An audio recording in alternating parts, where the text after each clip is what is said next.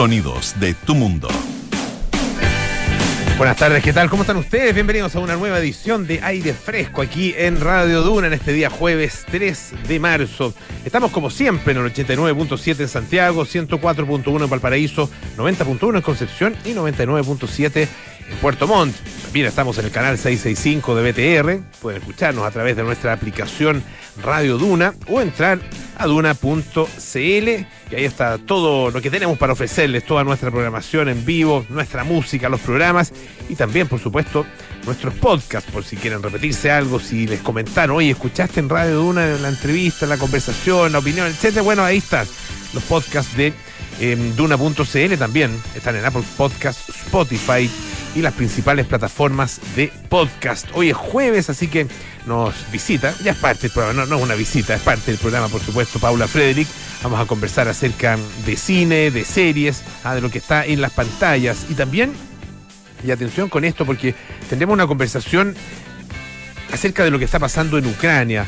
Eh, estaremos con el profesor Jorge Sanz, él es eh, profesor de la Facultad de Gobierno de la Universidad del Desarrollo, es doctor en Desarrollo Local y Territorio, también magíster en Ciencias Militares, ahí en la Academia de, Guerra del Ejército. Eh, una visión que nos permite no solo conversar desde el punto de vista eh, político, ¿no es cierto?, de política internacional, diplomático, sino que también geoestratégico y también militar, ¿ah? eh, porque lo que está pasando ya en Ucrania, y si uno ve las imágenes de hoy, es realmente pavoroso, una, una invasión ya a gran escala, ¿ah? sin ningún tipo de duda, no solo por los bombardeos, sino que también por los avances de las tropas y la toma de ciertas ciudades. Así que de eso estaremos conversando en algunos minutos más aquí en aire fresco.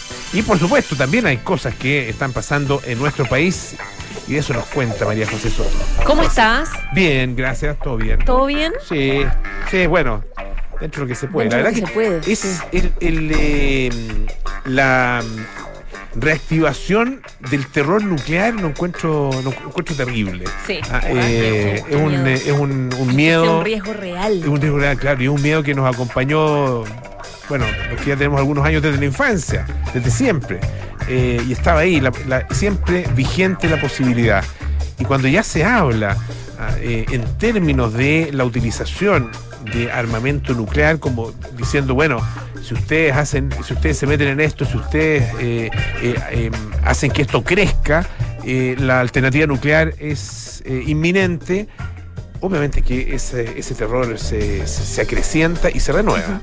Bueno, la buena noticia es que por lo menos hoy día salió una lucecita chiquitita mm. de esperanza entre este conflicto terrible entre Rusia y Ucrania, porque ambas partes, recordemos que llevan tres días tratando de negociar. Ha sido lento, ha sido engorroso, sí, pues. eh, hay mucha desconfianza el, de las partes. El lunes fue la primera reunión. El lunes ¿no? fue la primera, claro, sí. y, y, ahora recién se juntan hoy día jueves, aparentemente quedaron en, en juntarse nuevamente la próxima semana, pero claro entre medio bomba. Entre misiles, medio sigue. Lo único ataque. que se logró, por lo menos hoy día, que afirmaron ambas partes, es que se acordó un alto al fuego temporal, pero en los lugares donde estén estos corredores humanitarios eh, de civiles, básicamente para, la, para que continúe la evacuación Qué de civiles, que esta evacuación masiva De civiles de de, Ucrania, de más de un millón de personas, sin problemas, sin bombazos, en el fondo que sigan los focos militares o los focos abandonados, por último. Es el acuerdo al que se llegó que Ucrania dice, a todas luces es insuficiente, pero la verdad es que es algo desde el punto de vista humanitario. Pero claro, es la primera luz que uno dice, uy, por lo menos, porque cese al fuego es algo que no habíamos escuchado en, todo- en estos siete días.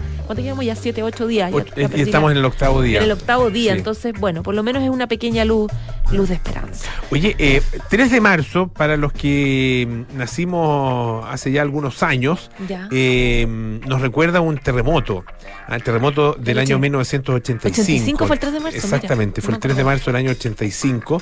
Ah, eh, no es, este no es un aniversario de esos, de esos redondos, ¿no es cierto? Número redondo de que se, se recuerda, qué sé yo, pero es, es, es- bueno no olvidarlo porque por lo que significó fueron más de 100 personas las, las fallecidas, eh, pero además significó una reactualización de los estándares de construcción en nuestro país. Sí, Ah, las casas eso- de adobe. Yo vivía en una casa de adobe, Ah, de mira. hecho, que se cayó. Tenía cinco años. Mira. Me acuerdo perfectamente de todo, fíjate. Ay, ¿te acuerdas? Me acuerdo Mira. de todo. A los me ¿Y tú acuerdo estabas de- ahí en esa casa en el momento Yo en que estaba en esa casa y vi como mi mamá sacaba a mi hermano chico, que tenía meses, de una cuna antes de que se cayera la- eh, la- No la- el muro de adobe. Uf. Mi mamá siempre cuenta esa historia, que le salvó la vida a mi hermano, básicamente. Y mi casa se, de- se derrumbó prácticamente. Wow. Se derrumbaron varias paredes. Como las de muchos. Yo tengo recuerdos de ver el vecindario destrozado, digamos, Claro. porque había muchas casas de Había adobe muchas casas en de adobe. distintas puntas del país. Claro, y ahí, bueno, ahí la verdad que las construcciones de adobe prácticamente desaparecen en, en- en- en toda la zona central.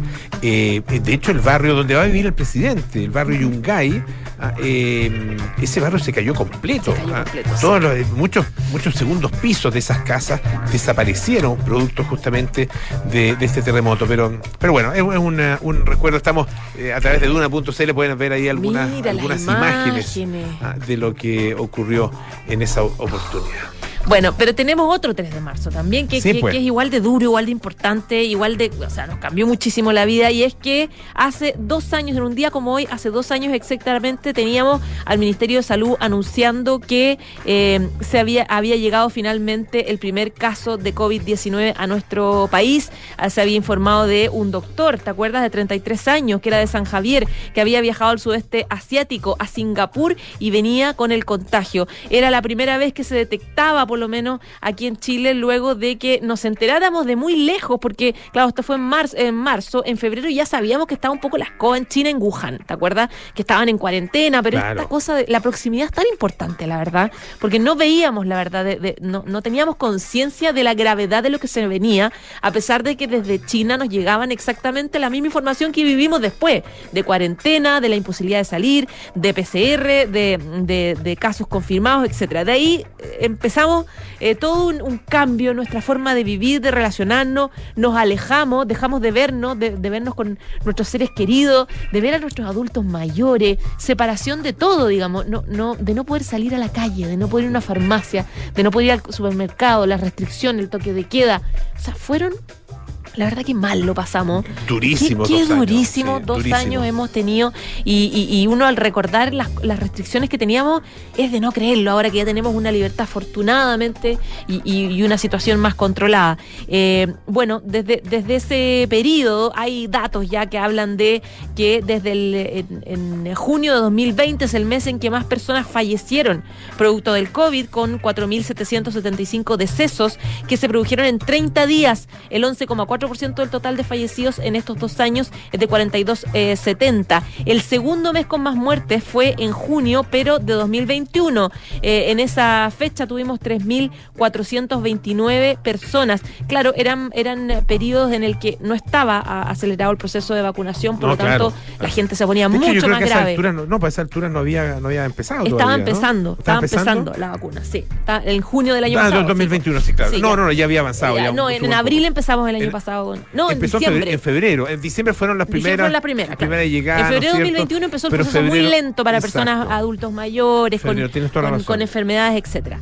Eh, bueno, eh, evidentemente que esa- esas cifras fueron disminuyendo ap- a- a- afortunadamente y claro, hay más cifras interesantes. Por ejemplo, el 56% de los fallecidos hasta ahora son hombres, el, el 35,73% de los fallecidos tenían más de 80 años, por ejemplo. Parte de, de los datos de, de estos dos años de COVID-19 que afortunadamente eh, te- hemos tenido una baja considerable en casos graves, no de, no de, no de casos de, de contagio, Mm. de positividad, pero sí de casos graves y de fallecimiento. Claro, de todas maneras, los fallecimientos el día de hoy fueron, fueron muchos, a más de 200. Sí, fueron Ah, muchos. fueron- Oye, pero, pero, proporcionalmente siguen siendo bajos. Claro. Hoy día estuvo Piñera en la moneda que Bueno, conmemoró eso eh, eso, y, y- y- y fue una, una, una actividad que. mm, accidentada. Accidentada, eso es buena palabra, sí, accidentada. Sí. ¿Qué pasó? Ya, lo que pasó es que, bueno, eh, estaba el presidente Sebastián Piñera que hizo en el Palacio de la Moneda un evento donde conmemoró estos dos años, donde agradeció a un montón de sectores, de personas, instituciones que ayudaron en el manejo de la pandemia. Él decía, eh, eh, valoró el proceso de vacunación, bueno, todo lo que hay que hacer, digamos, en esto, en esto, en, estos dos años, y en algún minuto, y condecoró también a algunas personas que eh, tuvieron un rol importante o que ayudaron, colaboraron con la pandemia. El punto es que en algún minuto, cuando termina esta actividad, llega una mujer, una niña, no, no una niña, una mujer, digamos, eh, que eh, con una botella de agua rocía al presidente en sus. Pero es que, es que ni siquiera fue rociar, es que le echó la botella completa. Completa y como por el cuello. Completa. eso Y se mira ahí, sí. al que pueda entrar a las imágenes del streaming de, de La Duna.cl. Y, y no, y, y- y- y se le acabó la botella y seguía echándole al presidente. Fue detenida esta niña de inmediato. Eh, uno se acordaba del episodio de la del María Música, ¿te acuerdas? Esta niña El que roció, que, le echó un jarro de agua a la ministra de, de- de Educación. Pero esto no terminó ahí, no terminó en que la niña fue detenida, se llevó a carabineros, etcétera. Es que ella estaba ahí porque era nieta de uno de los condecorados, que era un adulto mayor, un viejito, que eh, al ver esta situación y la escoba que quedó y la actitud de su nieta que iba a ver la condecoración de su abuelo, se puso a llorar a mares, la Uh. verdad. Se, o sea, se destrozó, digamos, le dio muchísima pena la situación, todo el mundo empatizó con él, tanto así que Presidencia organizó un encuentro ahí mismo con el presidente Piñera. Entonces fue a su oficina y él le pudo pedir disculpas personalmente, hay fotos de un abrazo que se dan ellos. En el fondo, eh, esta nieta que quiso hacer un acto como de rebeldía, no sé, eh, finalmente terminó humillando a su abuelo, que terminó ahí en una condecoración pasándolo pésimo. Pero bueno, terminó bien, porque por lo menos él pudo personalmente disculparse.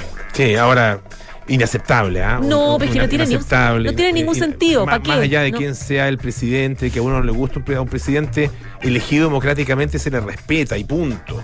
Claro. Y, y- y- y- y a las autoridades elegidas democráticamente o que forman parte ah, de, de gobiernos legítimos, se las respeta. Ahí se respeta en todo momento ah, y frente a toda circunstancia. Esto simplemente no se puede aceptar y tiene que ser, tiene que ser proscrito ah, y tiene que ser por lo mismo castigado. Sí, sí. Eh, parece que él no va a levantar cargo, en todo caso, el presidente Piñera. Yo creo que se sensibilizó un poco con, con este abuelo, etcétera, pero Ya pues. complicado. Ya José, pues. muchas gracias. ¿ah? Un beso, chao, chao. Oye, em, ahí eh, también, eh, bueno, en, en otras en otras materias vamos a hablar, eh, les recuerdo, en profundidad acerca de lo que está ocurriendo en, eh, en Ucrania, no son las novedades de estos días, sino que en una perspectiva eh, más amplia acerca de los intereses en juego, acerca del Estado, las opiniones públicas, ¿no es cierto?, en los distintos eh, países y de qué manera esto eh, podría, es que ya ha ido escalando, podría eh, derivar, cuáles son eh, las, las eh, perspectivas eh, próximas. Pero hay otras cosas interesantes, por ejemplo, lo siguiente. eh, una coalición de fiscales generales ah, de los estados de California, Florida y Kentucky en Estados Unidos, ah, en- entre otros, va- varios otros, bueno, están investigando, ¿saben a quién? ¿O saben a qué? Más que quién, a TikTok. A TikTok por su eventual efecto en la salud mental y física de los jóvenes. A este grupo de fiscales generales está investigando si la manera en la que TikTok diseña, opera y comercializa sus plataformas tiene o no un efecto negativo en la salud de niños, adolescentes y jóvenes. Esto lo emitió eh, una. un- se, se- se conoció a través de un comunicado de prensa de la fiscal eh, general de Massachusetts, del estado de Massachusetts, allá en la, la zona de Nueva Inglaterra, en, Estados Unidos, Maura Healy.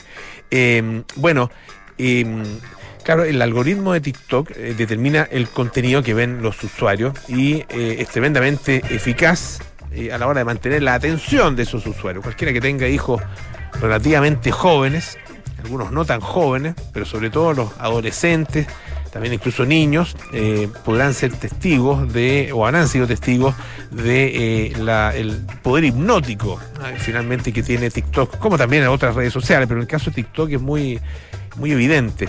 Bueno, eh, se han entregado por parte de la empresa algunos datos sobre su funcionamiento, pero claro, es bien difícil conocer los detalles exactos fuera de eh, lo que se puede, eh, no conjeturar o de las filtraciones que han eh, existido. En la investigación, ah, eh, de acuerdo con lo que publica el diario, eh, o sea, el medio The Verge en Estados Unidos, eh, la investigación se va a centrar en los métodos y las técnicas que utiliza TikTok para, comillas, aumentar la participación de los usuarios jóvenes, incluido el aumento de la duración del tiempo que pasan en la plataforma. Em, bueno, eh, en general, eh, TikTok ha, bueno, ha crecido muchísimo. Ah, De hecho, algunos que hablan de esta guerra en Ucrania como la guerra de TikTok, ¿ah? eh, haciendo de alguna manera alusión también a otras guerras donde eh, la presencia de ciertas tecnologías de comunicación y de información han sido eh, relevantes, la guerra del Golfo, por ejemplo. Em, bueno, em, TikTok no la ha tenido tan fácil, porque en algún minuto ha tenido que, por ejemplo, pagar a la, a, la, FTC, que es la, Comisión eh, Federal de Comercio eh, el año 2019 para resolver acusaciones ah, em, en, relación con el tema de los permisos de los padres, ¿ah? eh, que no había un, método adecuado para que se obtuviera eh, los permisos de los padres en el caso de niños pequeños. Eh, también se exigía a través de este acuerdo que se limitara estrictamente la forma en que los menores de 13 años podían interactuar con el contenido de la aplicación. Bueno, de manera más reciente, eh, algunos investigadores han advertido de la escasez de estudios sobre las posibles repercusiones de TikTok en la salud. ¿Qué dice TikTok o qué dicen sus, eh, sus representantes? Un portavoz, eh, Ben Rath, dice que la empresa aprecia que los fiscales generales de los estados se centren en la seguridad de los usuarios más jóvenes y espera proporcionar información sobre las numerosas protecciones de seguridad y privacidad que tiene para los adolescentes. El tema es que, eh, claro, esta investigación que abarca por el momento TikTok podría crecer eh, y podría incluir eventualmente a otras eh, redes sociales como Meta eh, o como Snapchat. Ah, Meta ex Facebook, ¿no es cierto? O Facebook. bueno, y claro, estas otras empresas han tomado el ejemplo de esta plataforma de videos de TikTok, de los videos cortitos, ¿no es cierto?, para eh, diseñar eh, nuevas funciones ah, eh, y también para pronosticar de alguna manera el futuro de muchas de estas aplicaciones. Ah, se imita el modelo Eh, y claro, eh, hay consecuencias a partir de eso. En el caso de Meta, por ejemplo, los empleados, los funcionarios han estimado que los adolescentes pasan más del doble de tiempo en TikTok que en Instagram. Ah, eh, y un informe estimó que, un informe de Estados Unidos, que los usuarios de ese país de Android pasaban más tiempo viendo TikTok que videos de YouTube, en los cuales la verdad que se invierte bastante, bastante tiempo, como también ustedes habrán podido ser testigos, o a lo mejor ustedes mismos están, están como muchísima gente, ¿no es cierto?, eh, entusiasmados, por no decir enviciados, con eh, los videos, ya sea en TikTok, en YouTube o en tantas otras plataformas. Escuchemos a Steve Winwood, un clásico, Higher Love.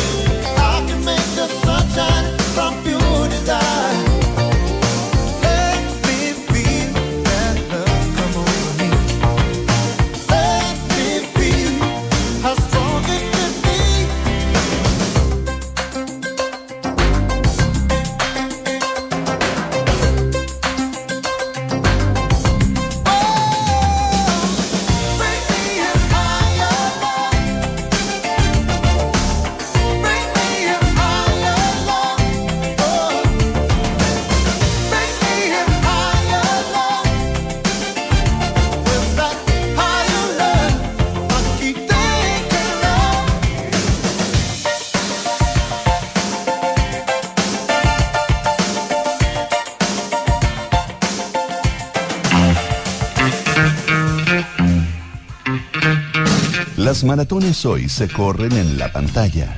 En aire fresco, Paula Frederick nos prepara para un fin de semana lleno de películas y series. Los jueves nos juntamos acá con Paula Frederick para mm, visitar efectivamente lo que está ocurriendo en las pantallas de distintos tamaños, puede ser desde las más chiquititas, la de su smartphone, hasta las pantallas gigantes de, del, eh, del- ¿Cómo se llama? El Lido era el que estaba ahí en la Plaza Italia, ¿no es cierto? El teatro, el cine El Lido, tú no lo conociste, Paula, Eh, pero... la- Era eh, el Lido, sí, ¿no? alguien, alguien que decir no... que no. no- no- el, el, el, eh, ah, ¿Plaza Italia? Sí. ¿No era el teatro Baquedano? No, pues era- no, es que es uno que tiene una pantalla gigantesca, así como que el Ci- Cinerama Santa Lucía, eso, Oh, gracias Richie. Cinerama Santa. Lucía. El- es que la del lío, el lío, el, el lío estaba en el centro, más, más al centro, digamos, huérfano. Sí. Y era una pantalla gigantesca también. ¿ah? Y bueno, ya se usa poco esa- ese tipo Bueno. de pantalla. El Gran Palace era grandote, el Rex era grandote también. Sí, Estamos, bueno, estamos haciendo arqueología, pero muy valiosa por lo demás. Gracias. No, pero tocaste un, un tema importante. Hola, Polo. Hola, Muy contenta hola, de estar de vuelta en la capital. Te voy a, Y- te voy a perdonar la, far- la falta de respeto. Falta Falta de de respeto. No al revés, pero sí, hay mucho que aprender. Eh, porque, el tema del tamaño de las pantallas, vamos a hablar del tamaño nuevamente porque ya, ya hemos hecho este- esta, esta broma antes, eh, pero es, un- es bastante polémico. po. Hubo- al, inicio hubo harta discusión al respecto. Sí, si pues, era válido ver una sí. película en un smartphone. O en la tele. O en la tele. Bueno, partimos con la tele y de ahí en adelante claro. hasta llegar a las mini pantallas que tenemos ahora. Sí, pues. Y si la experiencia era la misma, si era igual de válida, bueno, este es harina de otro costal quizás, pero, pero de todas formas es un tema interesante de discutir. Oye, ¿qué. ¿qué nos traes hoy? A ver, eh, vamos a empezar de a poquitito a hacer un precalentamiento de motores para los Oscar 2022. Faltan tres semanas, Ya. sí, está bien, pero hay tantas películas y tanto que hablar que siento que más que enfocarnos en las series que están, van a estar siempre ahí disponibles, aprovechemos la oportunidad, tomemos el momento y vámonos a lo que está en cartelera, lo que está dando vueltas en el aire ahora a nivel mundial. Además que, Polo, te cuento, no sé si te enteraste que acaba de salir una polémica respecto a la transmisión de los Oscar 2022.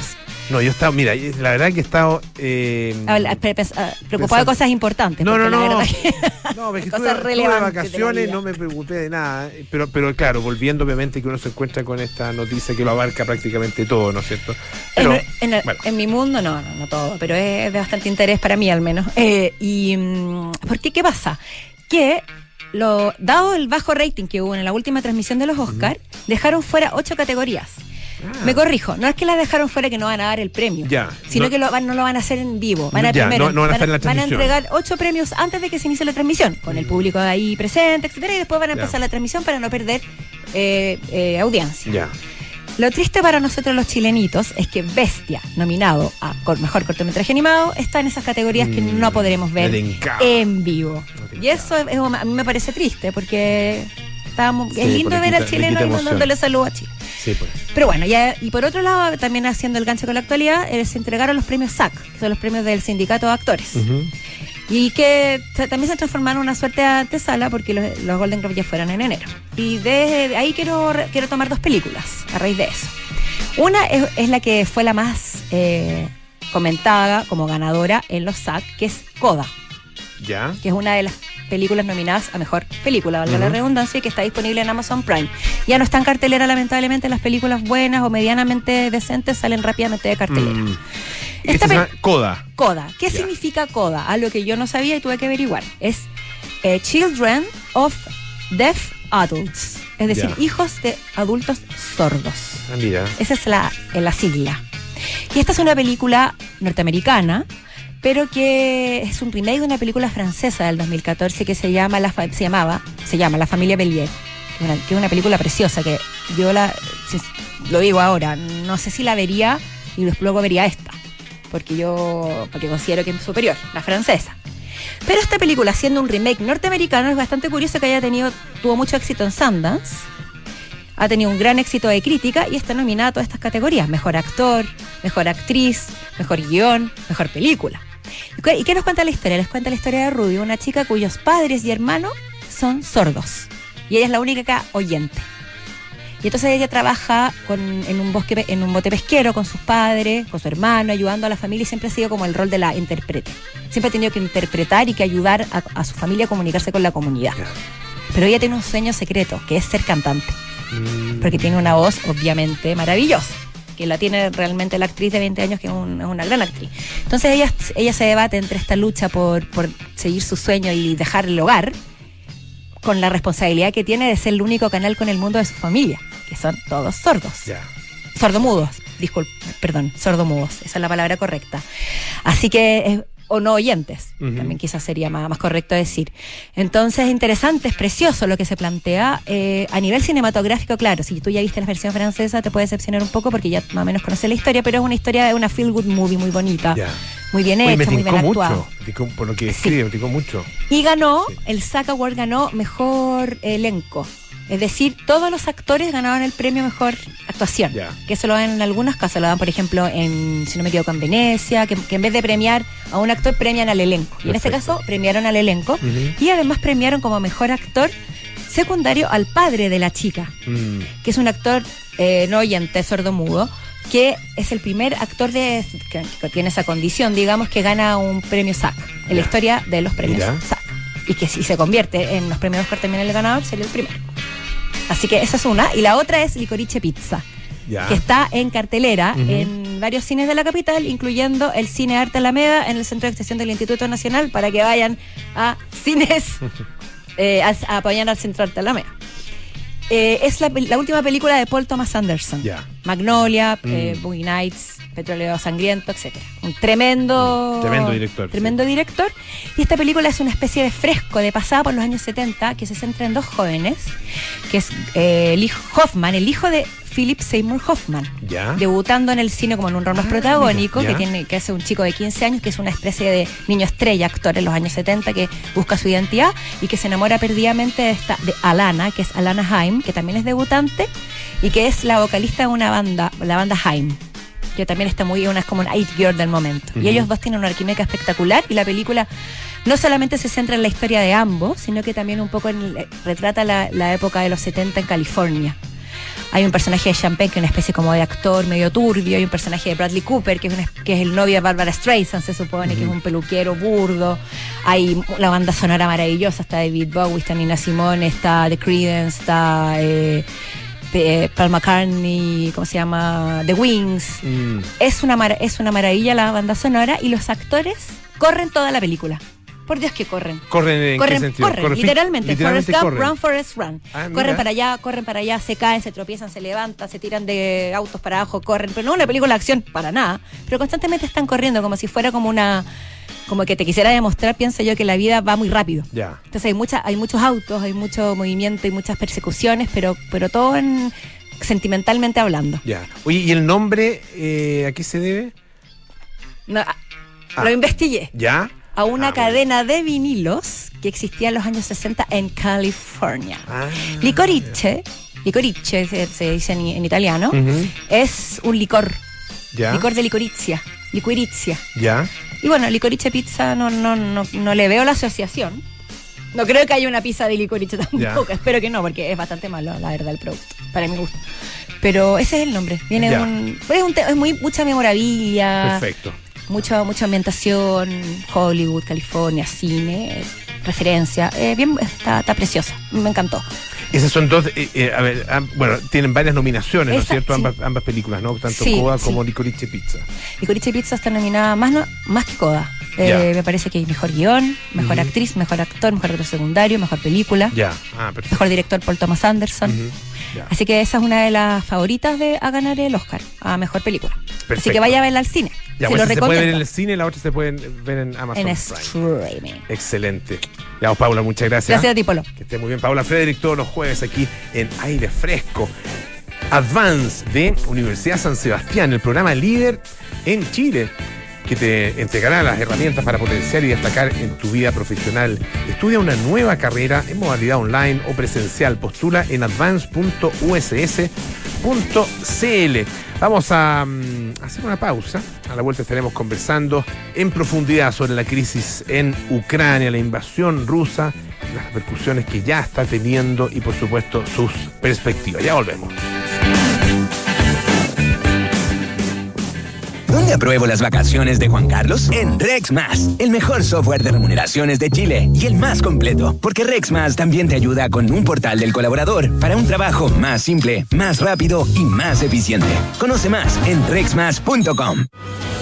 En Advance de la Universidad San Sebastián estamos buscando talentos que sean capaces de liderar equipos y generar nuevos proyectos profesionales. Si quieres perfeccionar tus conocimientos, estudia en Advance USS, el programa líder en Chile que te entregará las herramientas necesarias para potenciar y destacar en tu vida profesional. Postula a una nueva carrera en modalidad online o presencial para admisión 2022 en advance.uss.cl.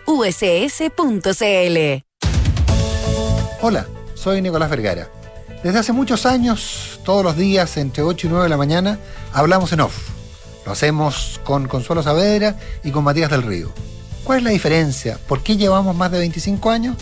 Porque mezclamos la conversación y la opinión no porque queremos que estés de acuerdo con nosotros, sino que por adhesión o contradicción te formes una opinión. Eso es lo que hacemos todos los días de 8 a 9 de la mañana en Hablemos en Off, aquí en Duna, junto a Consuelo Saavedra y a Matías del Río.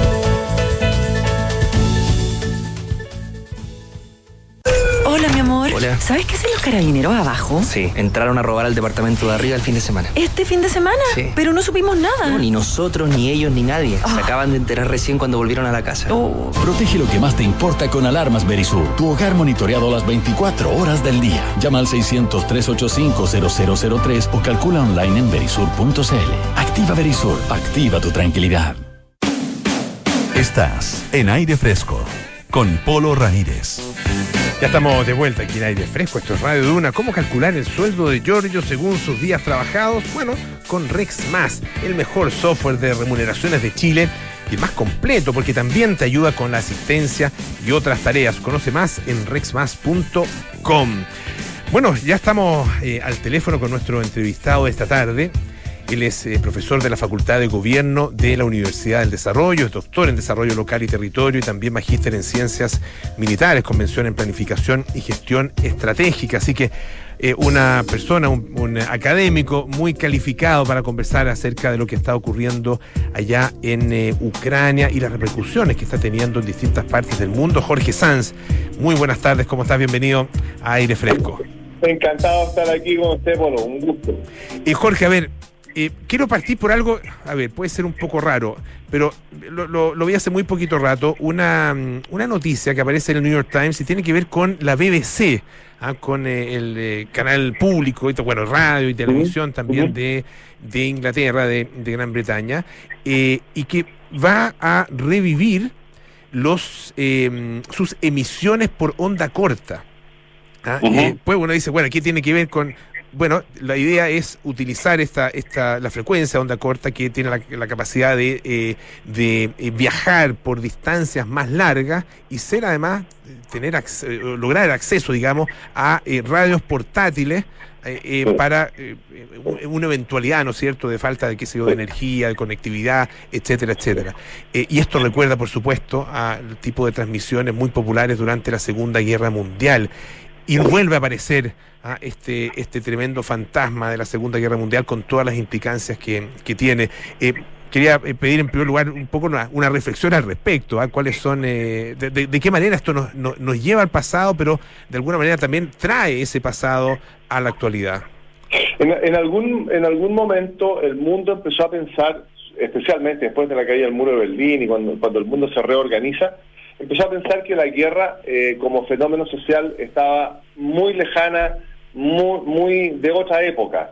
Sin embargo, eh, los porteados hechos, como, como dice la frase tan común, eh, nos están demostrando que la guerra es un fenómeno social y un fenómeno político que está y que no lo podemos olvidar. Esta guerra en particular nos lleva, como, como tú bien dices, eh, al, al- escenario de la Segunda Guerra Mundial, a las formas de la Segunda Guerra Mundial, con una amenaza que está ahí dando vuelta, que es la nuclear. Entonces, todo lo que pasa debajo de la amenaza nuclear es la guerra regular tipo Segunda Guerra Mundial. Eh, y, la- y las radios de onda corta son tremendamente interesantes. ¿Por qué? Porque la ciberguerra hoy día, eh, donde, donde Rusia es una potencia, puede silenciar, ya, ya no, fue con ciberguerra, fue con una bomba que fueron abajo unas antenas de comunicación. Puede silenciar muchos elementos, pero la onda corta siempre tiene esa gracia que penetra en todas partes y alcanza a informar a las personas lo que están pasando. Es un acompañamiento casi natural y de radio, usted sabe más que yo. Entonces, entonces eso es, eso es, es así. Necesitan tener informada a la gente, necesitan comunicarle cosas a las personas. ¿Por qué? Porque están en una situación de conflicto, porque están en una situación, están en unos búnker abajo, eh, y, lo, que más se espera en, esa situación de aislamiento es un, un nivel de información que les permita estar no necesariamente acompañados, pero sí informados más o menos de lo que está sucediendo. Eh, es una situación humana tremenda y la radio acompaña de una manera increíble. Ahora, Jorge, eh, claro, en ese, en ese mismo contexto, eh, uno, claro, viendo la historia y, re- y- recordando la historia de la Segunda Guerra Mundial, eh, hay- antecedentes que están en la Primera Guerra Mundial, en lo que fue sucediendo después, en, el, en la aparición y después crecimiento, ¿no es cierto?, del, del nazismo. ¿Qué fenómeno de, de largo plazo es el que está por debajo de esta guerra? Ah, ¿Qué, qué es lo que se puede encontrar en ese sentido? Eh, dó- ¿Dónde están, de alguna manera, los, los, los orígenes eh, más, más remotos? Esta guerra nos necesariamente nos tiene que instalar en el espacio de tiempo anterior a la caída del muro de Berlín. ¿Por qué? Porque lo que se está discutiendo en el fondo, eh, en el discurso de Vladimir Putin y en, la, y en el contradiscurso que tiene el mundo occidental, es que lo que está haciendo OTAN, y no lo está haciendo OTAN, lo están haciendo los países de la, de la antigua Europa Oriental que se incorporaron a OTAN, porque prefirieron incorporarse a OTAN. Entonces, si usted se acuerda, existía en ese tiempo lo que se llamaba la zona de influencia. Y lo que está reclamando Rusia es que Ucrania, además de lo cultural, además de lo histórico, además de lo geográfico, es una zona de influencia de la antigua Unión Soviética y hoy día zona de influencia y de seguridad de Rusia. Por lo tanto, volvemos a ese discurso antiguo en que en mi patio usted no se meta, que es el motivo de la crisis de los misiles del 62. La misma, la, misma figura. Entonces, lo, tenemos que volver atrás. Y por eso que nos hace tanto sentido comparar la metodología de esta guerra con, con los combates y la, y, y la, y la Segunda Guerra Mundial. Estamos en esa época, volvimos, retrocedimos en el tiempo, estamos en una guerra regular que habíamos pensado que se había terminado. Entonces, eh, Vladimir Putin dice, eh, yo tenía un espacio de seguridad que era la Europa Oriental, OTAN me lo quitó y se empieza a acercar a mi frontera, por lo tanto lo que está haciendo es amenazarme. Y la razón primaria de por qué Vladimir Putin lanza esta ofensiva es porque su desde el 2014, cuando ocupa Ucrania, producto del acercamiento de OTAN, ocupa Ucrania. Crimea. Perdón, perdón, Crimea. perdón, Crimea, Sí. fundamental, fundamentalmente por la base de Sebastopol, no necesariamente por Crimea, pero Sebastopol era relevante. Eh, empieza dentro del territorio de Ucrania, organiza lo que se llama un rango bajo de violencia, que es el conflicto híbrido. Y lleva ocho años en esa guerra, con el objetivo de desestabilizar al gobierno ucraniano. Y no lo ha podido lograr. Por lo tanto, escala el conflicto y lanza esta ofensiva militar para lograr ese objetivo político que no lo pudo hacer con el, con el, con el conflicto híbrido. Entonces, lo que hay detrás es la seguridad de la frontera de Rusia, el acercamiento de OTAN. Y si nosotros nos instalamos en lo que, lo que fueron las conferencias de Múnich, donde estuvo el presidente Trump y estuvo ahora el presidente Biden, el presidente Trump y el presidente Biden declararon que sus enemigos y adversarios eran China y Rusia. Y por otra parte, Rusia dice que su adversario es Europa. Por tanto, esta, esta divergencia en, en, en los intereses los va a hacer chocar sí o sí. Y el mundo requiere, Europa requiere y Rusia también, que exista un espacio donde no choquen. Por eso que está sucediendo esto de Ucrania. Y por eso que, y por eso que, adelantándome un poco, por eso que eh, Vladimir Putin dice yo quiero desmilitarizar Ucrania. ¿Qué significa desmilitarizar? No es que salga el ejército de Ucrania, no, es que no entre OTAN. Porque OTAN es una organización militar. Entonces se lo niega a OTAN a partir de un tratado, a partir de un acuerdo. Estamos conversando, les recuerdo, con Jorge Sanz, profesor de la Facultad de Gobierno de la Universidad del Desarrollo, él es doctor en Desarrollo Local y Territorio y magíster en Ciencias Militares. Eh, a ver, el, el, cuando se habla de guerra regular, eh, claro, eh, es- se distingue de la guerra irregular, ¿no es cierto?, Eh, muy propia de otros conflictos que hemos tenido durante los últimos, no sé, 20 años ¿ah? o, incluso, o incluso un poquito más. Y por lo mismo, claro, volvemos a una situación que ya, tal como usted dice, se creía eh, relativamente superada. Eh, y que, que, eh, a ver, la Segunda Guerra Mundial fue una guerra total ah, en, el, en el viejo continente. ¿Esto puede llegar eh, a, a ese extremo o, o es impensable? A ver, la planificación de escenarios nos obliga a ponernos en ese extremo. Sin embargo, yo creo, si retrocedemos tres días a la primera mesa de conversaciones, eh, cuando el presidente Vladimir Putin ordena que activen el arsenal nuclear, eh, desde mi perspectiva, era como no tenía ningún éxito en su ofensiva militar, era para sentarse en la mesa con eh, una pistola arriba de la mesa, una pistola cargada encima de la mesa. Era su arsenal nuclear. Avanzó, ha ganado, ha logrado parte de los objetivos militares que, hemos ido desarrollando como que eran, su- eran parte de su maniobra ofensiva en, en- en Ucrania. Pero la tensión nuclear empieza a bajar porque Vladimir Putin ha empezado a ganar. Cuando no tenía ningún objetivo, iba a emplear todo su potencial en lograrlo. Pero hoy día ya ha empezado a ganar, por lo tanto, la presión de o la necesidad de usar el armamento nuclear empieza a bajar. Aun cuando, no olvidemos que Lavrov dijo que la tercera guerra mundial la teníamos ahí. Creo, creo que el conflicto, mientras tanto, no va a salir de los límites de Ucrania el occidente se puso muy duro, muy firme, OTAN desplegó, desplegó sus fuerzas de despliegue rápido en la frontera, Putin lo sabe que están ahí y, y sabe también que es un adversario eh, que tiene la misma diferencia de él con, con, con Ucrania eh, o es OTAN con Rusia. Es enorme la diferencia de OTAN con Rusia y más aún con el desgaste que tiene hoy día. Entonces, entonces yo creo que no se va a exponer a usar el, poten- el material nuclear que tiene. Ahora, eh, el material nuclear se divide en, en- en dos elementos. Hay un, hay un elemento estratégico, que son estos misiles intercontinentales, de, que, que- que los vemos, los tremendos tubos eh, armados con ojivas nucleares, pero también hay un material nuclear que es táctico y que se usa en el campo de batalla, y que la dispersión de la radiación se demora 24 horas. Entonces, podríamos llegar a que si se traba la ofensiva, si empieza a perder por cualquier razón, podría ser que ese material nuclear táctico lo pudiera usar y que es lo que le da la fortaleza en el campo de operaciones a Rusia. Es una ventaja que tiene sobre Estados Unidos porque Estados Unidos es tremendamente potente en el material nuclear estratégico, ese que va al fondo y que va a pegar eh, en cualquier parte del mundo. Entonces, eh, ahí hay un juego bien delicado, pero yo creo todavía que no se va a ocupar el material eh, nuclear, por lo tanto, no podríamos hablar de que se va a escalar la guerra a esos niveles y entraría a- para entrar en una tercera guerra mundial. Creo que no nos va a pasar hasta hoy día. Ahora, eh, claro, eh, uno puede de alguna manera, eh, por, lo que, por lo que usted dice, eh, concluir que es una especie de, eh, de eh, versión en otra escala de lo que ocurrió durante un, un- un tiempo muy largo con la Guerra Fría. Ah, Según la, la visión de muchas personas, es justamente la existencia de, esa- de ese poderío nuclear con, con- con el concepto de destrucción mutua asegurada, el que Sí. mantuvo la paz, en definitiva, eh, o, o por lo menos que mantuvo los conflictos que sí se produjeron en, en- en, eh, niveles eh, de guerra convencional, ah, sin Claro. jamás escalar. Porque, claro, apretar el botón eh, nuclear eh, es, es la destrucción eh, de, de países completos, o, o permite la destrucción de países completos, incluso de la civilización como la conocemos.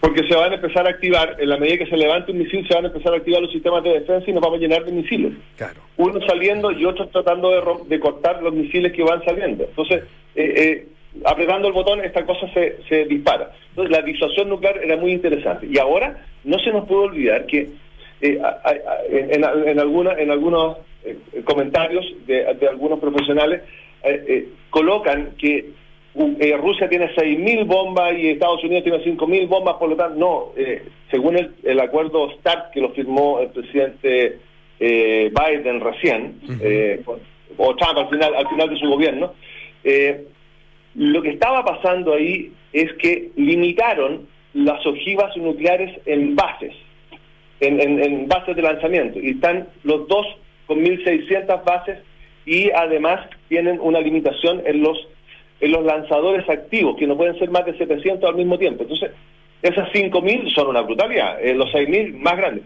pero son 1.600 los que están activos. Ahora, 1.600 basta y sobra para destruir esta, esta, esta cosa redonda que nos estamos paseando por el, por, por el universo. Absolutamente. No. Eh, Jorge, Entonces, pero, pero hay una limitación. ¿Mm? Sí, eh, eh, hay, hay, eh, dentro de este, de este panorama de, de guerra regular o de guerra eh, más bien convencional, eh, está el tema de la población civil. A mí me ha llamado eh, personalmente la atención eh, de lo rápido que comenzaron los ataques, de alguna manera indiscriminados, ya no exclusivamente sobre objetivos militares o estratégicos, sino que eh, sobre población civil. Ahí hemos visto eh, imágenes que lo demuestran y también, bueno, se han dado ya cifras eh, de, muchísimas muertes por parte de esa población civil. ¿Qué, qué, qué busca Putin con eso? ¿Eso es es, es deliberado, eh, son, eh, eh, eh, digamos, eh, consecuencias no buscadas, o, o- o efectivamente se está buscando precisamente atacar a la población civil. Aquí no podemos hablar de daños colaterales. Ya. No, el daño colateral es un accidente y ok, pero aquí hay una hay una forma de enfrentar los centros poblados que los llevan a atacar objetivos civiles. Eh, eh, Vladimir Putin ha roto las reglas de la guerra desde hace mucho rato. Eh, llevamos siete días de guerra y creo que no ha respetado nada. A no ser- en su discurso inicial dijo efectivamente no vamos sobre blancos civiles. Sin embargo, desde el primer momento han ido sobre blancos civiles. Muy, muy, muy poco en un, en un comienzo, pero después de la mesa de reuniones, de ahí en adelante, el ataque a la población civil para conseguir sus objetivos es eh, deliberado. O sea, el bombardeo a Kharkov eh, es deliberado. Y después de, de- de destruirlo, eh, se hacen cargo de Kharkov. Lo que están haciendo con Kiev es deliberado. Hay un bombardeo, hay un bloqueo, eh, y, se- y la población civil es la más afectada. Ahora, lo que don- donde se reivindica quizás es en permitir un corredor humanitario, pero es un corredor humanitario controlado absolutamente por él y que dificulta también la salida de los civiles. Eh, ¿Por qué pasa esto? Primero, porque los países occidentales estamos casi todos en, eh, los grandes no están, Estados Unidos no está, en el Tribunal Penal Internacional y en la Corte Internacional de Justicia de La Haya. Eh, Rusia no está. Por lo tanto, los juicios que nos podrían hacer a nosotros, Chile, no se lo pueden hacer a Rusia. A, a Rusia. Aun cuando eh, el presidente eh, Zelensky denunció al Tribunal Internacional de la Haya y a la, Corte Interna- a la Corte Penal Internacional a Rusia en el Tribunal de la Haya y en el, y en el Tribunal Penal Internacional a Putin personalmente por lo que están haciendo en Ucrania, porque Ucrania sí pertenece. Entonces, eh, teóricamente podría ser un juicio sin mucho valor, sin embargo, y, y nosotros tenemos eh, recuerdos de eso, eh, cuando las personas salen eh, al exterior, eh, el tribunal es capaz de tomarlos. Mientras esté en Rusia no le va a pasar nada, pero si sale de Rusia lo van a tomar. Porque eh, los tribunales no tienen el elemento que obligue a Rusia a entregar a Vladimir Putin para juzgarlo.